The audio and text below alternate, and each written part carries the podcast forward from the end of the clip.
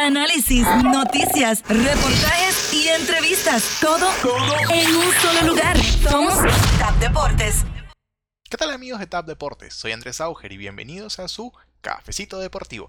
Se terminó un nuevo ciclo olímpico con los Juegos en Tokio 2020. En el medallero final, Estados Unidos quedó primero con 39 oros y 113 medallas en total. Le sigue China con 38 oros, tan solo un oro menos y durante casi toda la competencia le llevaban la delantera a los norteamericanos.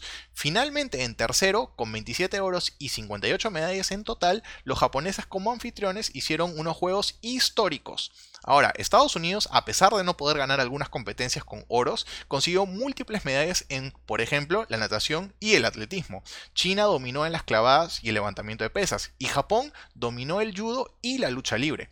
Son innumerables los momentos que se vivieron en estos Juegos Olímpicos, así que les preguntamos a ustedes, ¿cuáles fueron sus favoritos? Nos cuentan en los comentarios. Y por cierto, cabe mencionar que nos espera el ciclo olímpico más corto de la historia, ya que los Juegos Olímpicos en París serán en tan solo tres años.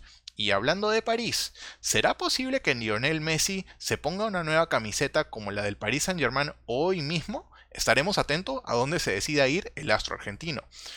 Y pasamos a la NBA, donde la Summer League ya se encaminó en Las Vegas y hemos podido ver en cancha a mucho del talento joven de la liga.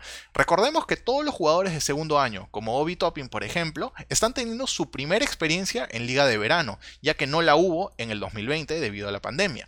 Ya hemos podido ver a jugadores como Kate Cunningham junto con su compañero Killian Hayes, Jalen Green anotando 23 puntos en su debut y Evan Mobley con Isaac Okoro para los Cavaliers, entre muchos otros.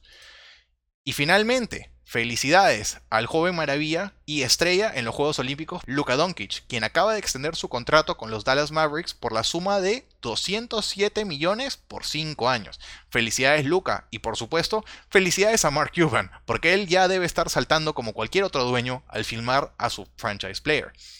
Y amigos, eso es todo por este cafecito. Gracias por acompañarnos. Les recuerdo que si les gustan nuestros contenidos, aseguren de seguirnos como Tab Deportes en todas las redes sociales y plataformas de podcast. Y para mantenerse al tanto de todo lo último en los deportes, asegúrense de darle a la campanita.